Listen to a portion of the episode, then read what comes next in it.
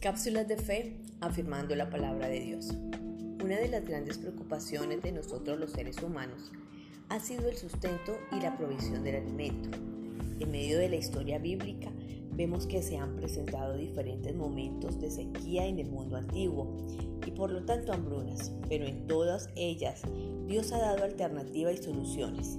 Él ha sido su sustento. En el Evangelio de Mateo, el mismo Señor Jesucristo nos recuerda que el Padre Celestial tiene cuidado de sus hijos, pues si sustenta y alimenta a las aves que son su creación, cuánto más nosotros que fuimos creados a su imagen y semejanza. Tenemos un valor especial en la creación, tenemos un propósito y Dios quien nos formó nos cuida, guía y provee. Este tiempo en medio de cuarentena ha sido un reto de confianza y de fe en Dios. Aunque la economía del mundo esté cambiando y los índices no sean los mejores, miremos las aves del cielo y recordemos que Dios las cuida, sustenta y aún más, valemos más que ellas. Por lo tanto, seguimos confiando en su palabra.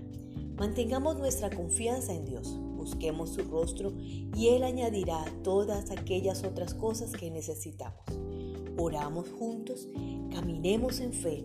Bendecido día para ti, Ministerio Casa del Padre.